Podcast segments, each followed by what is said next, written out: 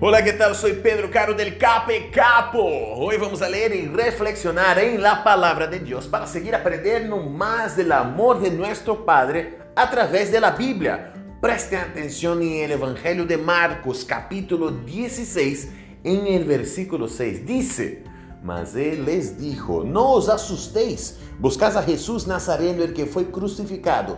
Ha resucitado, no está aquí. Mirad el lugar en donde le pusieron. Es esta frase que nos muestra que Jesucristo venció la muerte. Y si Él venció la muerte, también nosotros podemos vencer la muerte pura y simplemente porque creemos en Él como nuestro Salvador.